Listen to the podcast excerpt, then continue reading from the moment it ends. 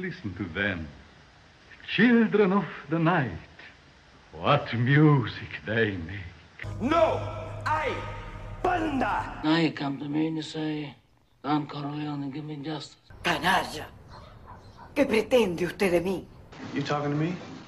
You talking to me? No. I am your father. Laboratory! This is me. And my most masochistic. Well, it's your baby. Cómo ruge la leonera, general. Dos potencias se saludan. De película. Un podcast de Marcelo Scotti y Raúl Finkel. Una charla sobre cine. Versión Zoom.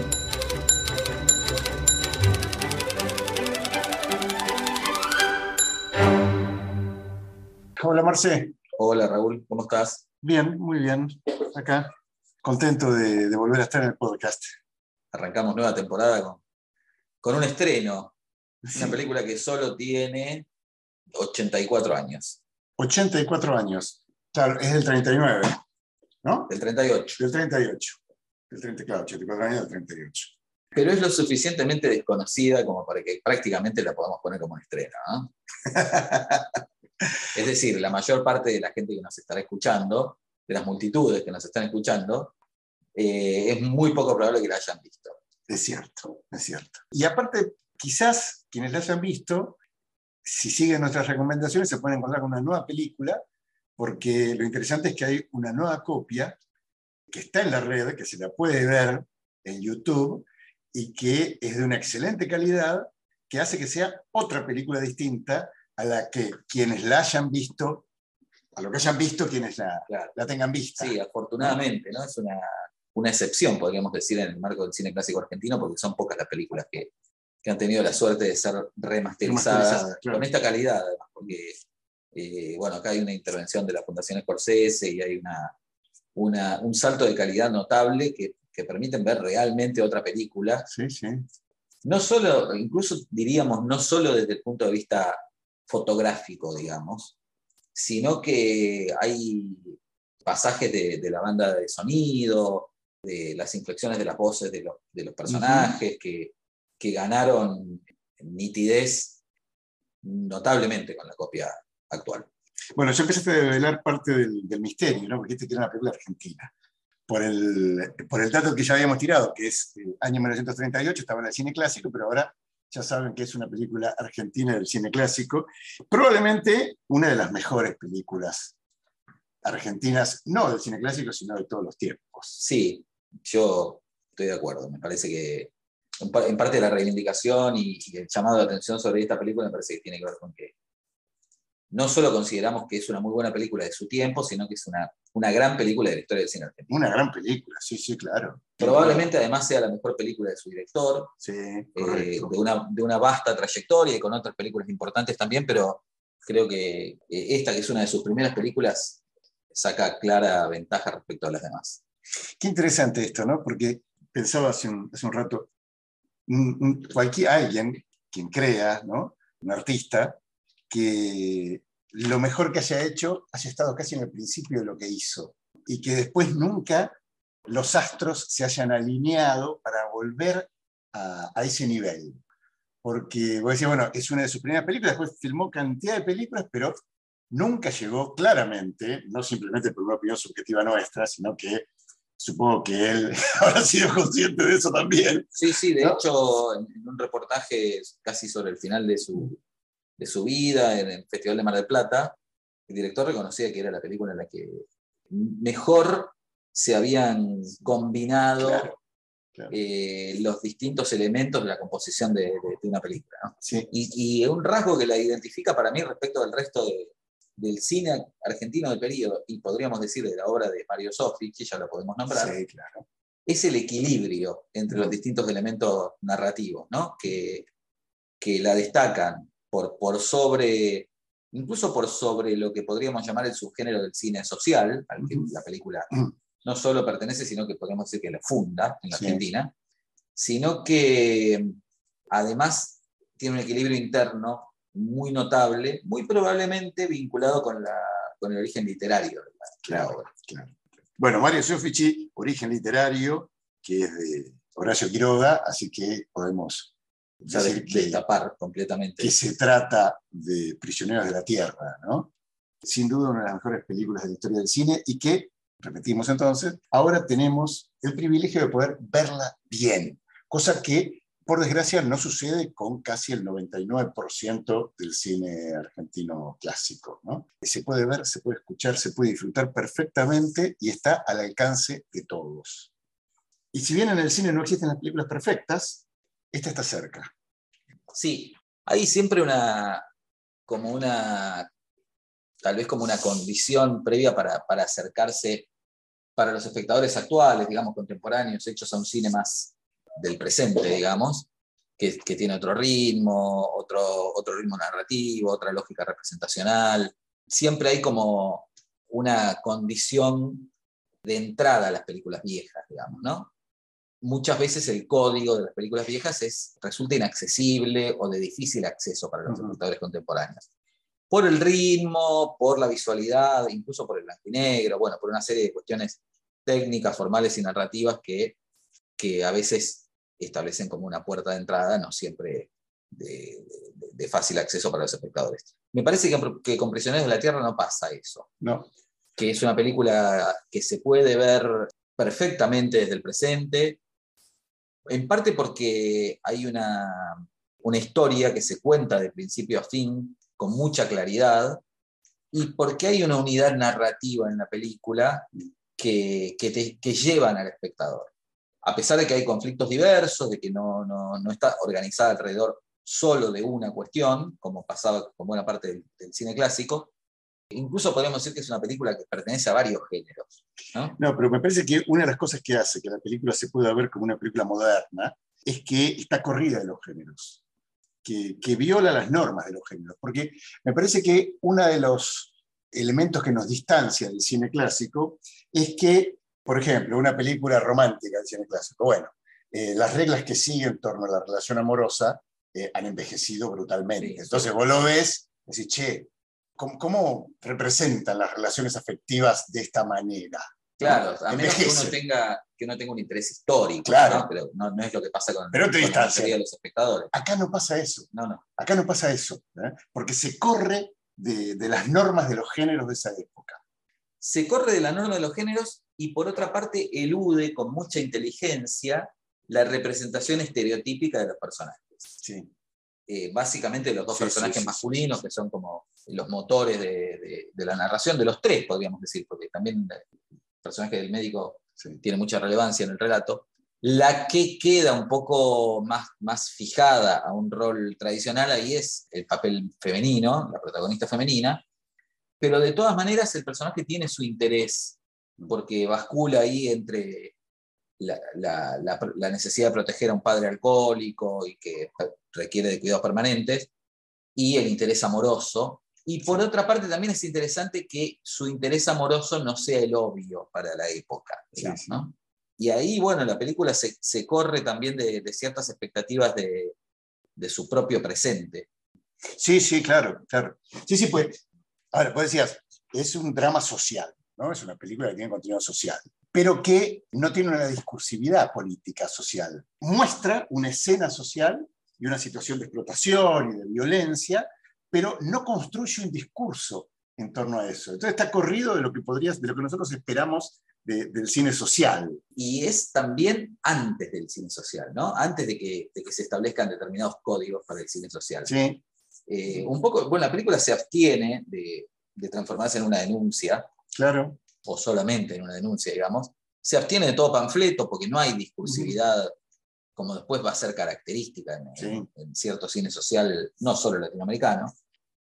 Y en parte utiliza muy bien lo- los códigos de, la, de su procedencia literaria Claro. porque los personajes tienen una profundidad muy poco usual para el cine argentino de la época. Sí.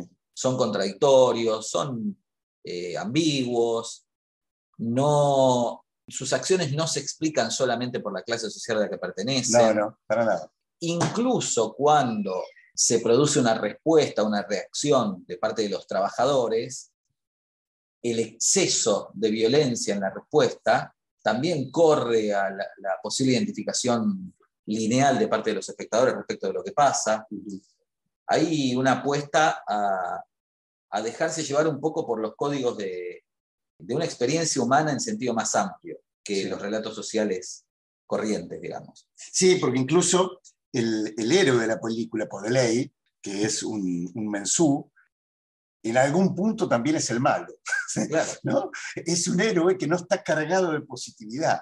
¿no? La manera de pintar a los pobres, a los explotados, en general en el cine social, es cargarlos de virtudes. Y Podeley no está cargado de virtudes. ¿Sí?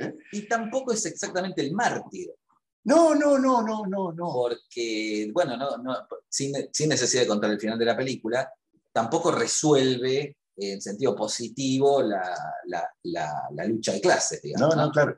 En realidad lo interesante me parece es que, producto de esto que vos decías, que es el origen literario, Quiroga, hay una, una superposición del cine social o, o la problemática social con algo que es más fuerte y que lo contiene, que es el espacio. ¿sí? Lo determinante, prisionero de la Tierra, es el espacio. Es la tierra roja, es la selva, es la lluvia, ¿no? que eso es Quiroga, Sí. Es notable lo, lo preciso que resulta el título, ¿no? Porque absoluto. el título no es de, de- de ninguno de los cuentos en los que se basa la película, Mm. y sin embargo es una síntesis perfecta. Sí. Invitamos también a leer los cuentos que son notables, cada uno. Son diferentes porque aparte la, la película lo que hace es recoger partes de los cuentos, Ujú. más, más que nada situaciones, pero no, no los cuenta completamente, es como que los ensambla para armar algo que tiene una unidad cinematográfica Ujú. aunque tiene una procedencia literaria, tiene una, una unidad cinematográfica. Y el tratamiento del espacio es notable. Sí, sí. Ahí, bueno, hay que considerar también lo excepcional que resultaba que una película argentina se filmara en Misiones, Sí, claro. en 1938, lo que costó el rodaje de la película, no en términos económicos, aunque también, sino trasladar equipos, actores, personas, recursos durante meses a la selva misionera, porque la película está filmada, gran parte de ella en medio de la selva, Mm. y semejante empresa era una apuesta política también para la época. ¿no? porque era ensanchar los horizontes porteñocéntricos del cine de estudio y bueno, también, también invitar a considerar la, la argentinidad en un sentido más, más amplio. ¿no? Claro. Pero yo pensaba esto de, de la espacialidad y de- de- del peso de estos elementos tan fuertes en Quiroga, se sobreponen incluso a las cuestiones sociales, porque vos decías, nunca un título mejor puesto, todos son prisioneros de ese espacio. Corner, que es el dueño, el explotador, el, hijo de alemanes, eh, el médico, que es eh, el extranjero y que, tiene una cultura, el mensú, todos, todos los personajes, el, el espacio trasciende las diferencias de clase, de cultura, de género, ¿no? Y domina eh, a todos los personajes y toda la, la secuencia, digamos. Eso es fuertísimo en, en la película. Sí, hay un protagonismo de- del espacio, de la selva, que hace que un poco uno se puede imaginar que esos personajes son, de- desde la lógica de la, de la selva como personaje, los personajes de la película, los seres humanos, digamos, son prácticamente secundarios. Sí, claro. Sí, sí, sí. Podrían pasar y venir otros, y lo que le va a pasar es más o menos lo mismo. Y eso está muy bien logrado. Bueno, en parte por, por el atrevimiento de ir a filmar ese lugar, ¿no? Eh, Eso es irreconstruible, hubiera sido reconstruible en estudio la película. No, no, no, no, seguro. imposible de rodar en un estudio.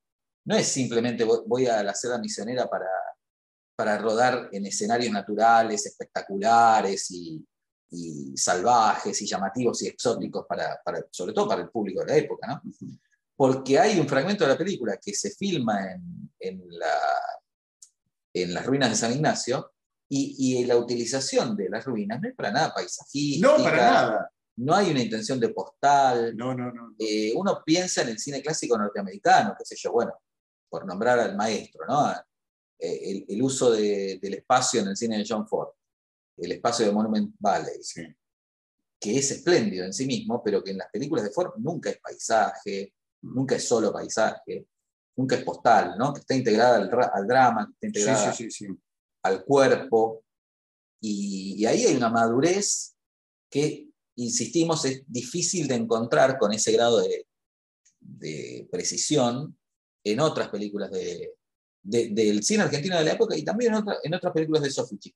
Tal vez una comparable sea Tierra del Fuego, Sí, claro. pero el fuego 10 también. años posterior Mm. y rodada también en escenarios naturales. Fue el equipo a filmar a Tierra del Fuego.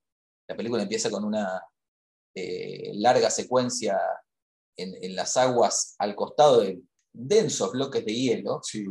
Y no, no la- si bien es una película interesante, no alcanza el No, no equilibrio, no alcanza ni la potencia ni el equilibrio entre los elementos que tiene Prisioneros de la Tierra. No, no, no, no. Hay una diferencia de densidad en la construcción de los personajes y de los conflictos que es notoria, ¿no?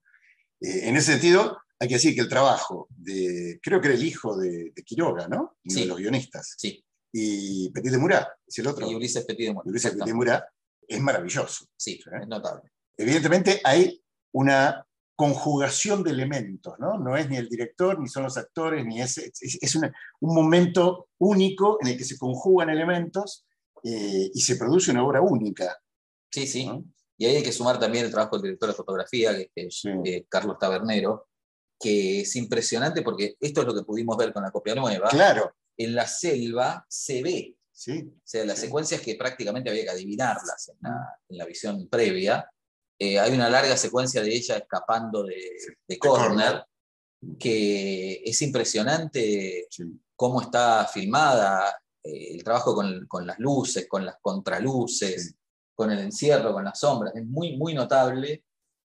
Muy diferente del cine que se hacía en el país en ese momento, eso también es muy destacable, digamos, ¿no? Como Sí. que- cuáles son los rasgos ex- excepcionales de esta película.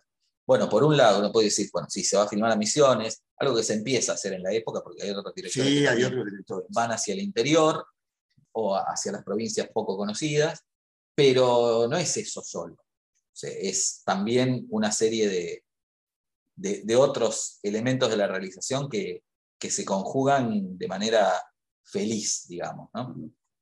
A pesar de que, eh, yo decía en un momento, no es una película perfecta, hay, hay algunos elementos, esto ya lo hemos charlado algunas veces, el personaje del que va a ser el jugo de naranja, el jugo de naranja, la película de naranja, es un personaje que en algún punto se escapa de la lógica de la película, ¿no? Pero le agrega algo de humor, Sí, le agrega humor. le agrega como cierta distensión que los otros personajes no tienen. Y, y es muy bueno el actor, además, que creo que es Homero Carpenter. Es Homero Carpenter, correcto, es Homero Carpenter. Se mete muy bien en ese papel un poco estrafalario. Sí, claro, es un personaje al que le falta una mano y todo el tiempo dice, ¿acaso me falta algo para ser feliz? Sí. Sí, le falta una mano, muchacho. Y ese personaje sí está traído de los cuentos de Quiroga, eh, de, de uno que se llama el exprimidor de naranjas. Y otra cuestión que sol- nosotros no, no- no- no muchas veces, no muchas veces destacamos en nuestras lecturas de las películas, es muy impresionante la dirección de actores también, porque los tres, los tres, las, los cuatro podríamos decir, incluyendo a Elisa Galvé, están muy compenetrados con, con esos papeles que les tocan. Y bueno, el personaje de Raúl del Ángel, que es el médico, que además actuó solo en dos películas argentinas, era, un- era un actor de teatro y solo actuó en dos películas. Es impresionante la, la fuerza que, que presenta, la presencia de ese, de ese Sí. actor. Sí. Y Petrone, que para mí es uno de los grandes actores de la historia del cine argentino, que nos presenta un malo con el que uno se, se- del que uno se termina compadeciendo. Sí, claro, totalmente. Un malo que está absolutamente humanizado, un malo que lo que transmite es también esa imposibilidad frente al espacio. El tipo es víctima de ese espacio en el que está encerrado. Todo su poder no le permite salir de ahí. Eh, y un tipo que desea el amor, que desea otras cosas, pero que no puede con eso. Y, y Ángel Magaña, que está muy bien, Ángel Magaña nunca estuvo mejor. nunca estuvo mejor, es cierto, es cierto. Y, y hay que contar que, a- que Ángel Magaña esté ahí es un hecho fortuito, Sí, ¿no? Porque el personaje era de José Gola. que era el, el gran actor argentino de los 30 y que además fue el- uno de los, de los que ideó el proyecto de hacer la película. Claro, claro. Eh, Gola era militante comunista. eh, la película en parte procede de, un conocimiento público cada vez más amplio de, la situación de, la explotación de los, en los obrajes yerbateros en Misiones, y una campaña de denuncia que el Partido Comunista Argentino venía realizando desde la década del 20 en relación con esa explotación ilimitada sobre el trabajo de, de los peones en los yerbales. Está situada en 1915, en parte porque los cuentos de Quiroga también son. En realidad los cuentos de Quiroga están escritos a finales de los 20, pero también se sitúan un poco antes de la, de la escritura. Y eh, en parte, bueno, el, el, la, la, apelación clásica de, del cine de la época era, bueno, situar estos relatos donde había una cierta denuncia respecto de la falta de controles del Estado o de la explotación y la ilegalidad, se situaban antes para evitar posibles problemas no, con la censura. Claro. Pero uno no deja de ver la película como contemporánea, ¿no? como contemporánea de su, de su tiempo de, de, realización. Sí, sí, sí, sí, sí. No, yo te decía eh, esto que vos ya conocés, ¿no? de, de, de, cómo juega el azar en todas las situaciones, porque Magaña no iba, el papel era de Gola, Magaña va a, cuando parte el barco a despedir a sus amigos, y como jugaba River con Rosario Central, deciden con Mansi y con hay otro guionista, que ahora no me sale el nombre. Que no es Petit de Murat. No, que no es Petit de Murat, que es el guionista de Malambo, tiene un nombre escocés. Bueno, no importa, ya, ya vendrán. Deciden tomarse, subirse al barco e ir a ver, ir bajarse en Rosario para verlo a, a River. Ah. Y hacen eso, pero después, parece que en el barco, y el otro día Mansi y este otro le hacen un chiste a Magaña y lo encierran en su camarote en el barco. Y, llevan a Misiones. Y Magaña no puede bajarse al barco y llega a Misiones. Entonces está en Misiones cuando Gola se enferma, finalmente Gola va a morir porque tiene una, sí. una infección, eh, lo intentan operar ahí, Gola se tiene que volver, entonces le dicen a Magaña, bueno, que, que haga el papel, ¿no? ya que estaba ahí, que, que encarne a Podeley. Y Magaña cuenta que le dan su vestimenta, los vestuaristas, y, el tipo va con eso y en un boliche le cambia a un mensú esa ropa nuevita que le habían dado por los andrajos que llevaba el mensú, y eso es lo que utiliza en la, película. Notable, notable, notable. Para ver esto de, cómo se conjugan elementos, algunos absolutamente prefigurados y otros absolutamente azarosos. Sí, de cómo se hacía ese cine cuando todavía no, no todo era industria, ¿no? Se filtraba, de alguna manera se filtraba la realidad sí. con más, con más eh, facilidad que ahora. Uh -huh. Y um, Prisioneros de la Tierra, aparte de todo, tiene una de las escenas más violentas que uno puede imaginar, o que el cine argentino ha, ha filmado, ¿no?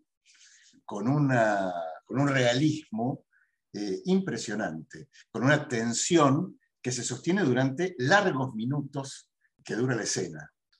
Sí, la, es la, la, famosa escena que llamó la atención de Borges en su momento. ¿no? Claro, claro. Que, que, hizo que Borges valorara uh -huh. la película muy por encima de, del cine argentino de la época. Uh -huh.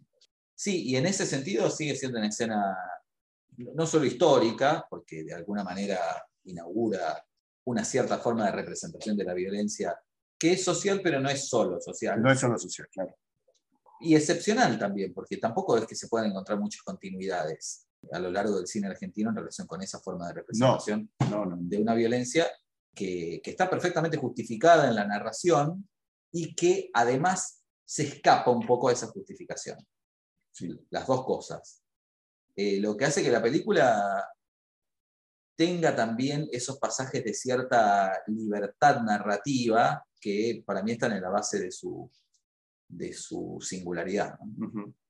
Y que es lo que hace que la podamos ver aún hoy como una película atractiva. Sí.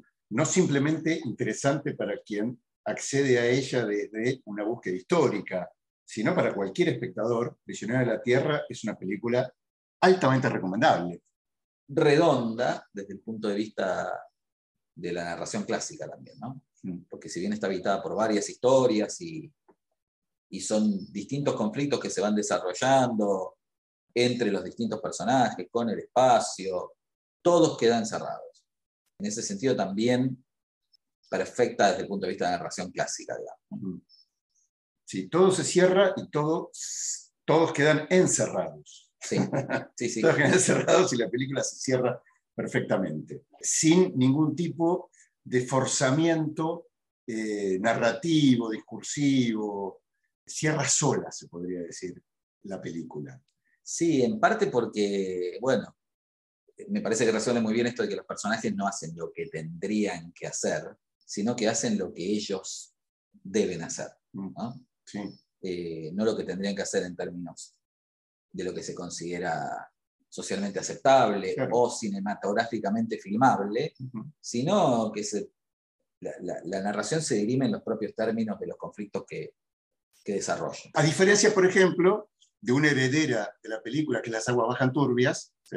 gran película que encuentra sus, sus raíces en Prisioneros de la Tierra, pero en la que las cuestiones genéricas, discursivas y políticas, uno las puede encontrar.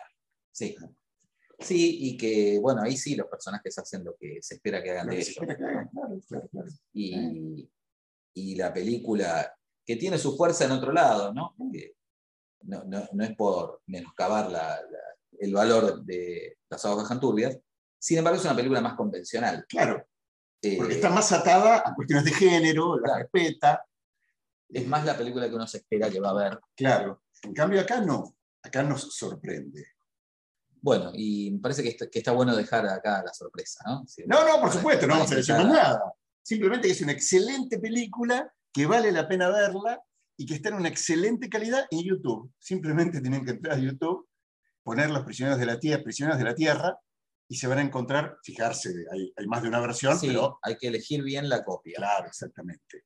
Se van a dar cuenta porque tiene una calidad fenomenal y aparte tiene una marca de agua de la Filmoteca de Chile. Sí, ¿no? sí, sí, porque se pasó ahí por primera vez. Claro, y, y ellos son los que, no sé si por primera vez, pero ellos son los que Lo, lo Eh, que la la hicieron hicieron pública. Sí, a pesar de que en realidad la película está en el Museo de Ucrosquiquen, Claro. en Buenos Aires, pero que solo la No. pueden ver los empleados del museo. Eh, bueno, no, se proyectó en el, en el Malva, Sí, sí. pero lo que pasa es que parece que por una cuestión con eh, la fundación, eh, no sé si la fundación Scorsese, no sé si lleva el nombre de Martin Scorsese, pero es la que puso el dinero para su remasterización, eh, ahí debe haber alguna cláusula que impide su, su publicidad. La Filmoteca de Chile se ve que, No está atada esa cláusula. claro, chao, está. La levantó y la, y la subió. ¿sí? Bueno, no se pierdan Prisioneros de la Tierra, no se van a arrepentir, van a, a ver una película poderosa, incluso a casi un siglo de su realización. Bueno, nos vemos en, En el próximo- próximo de película. De película. Un podcast de Marcelo Scotti y Raúl Finkel. Una charla sobre cine. Versión Zoom.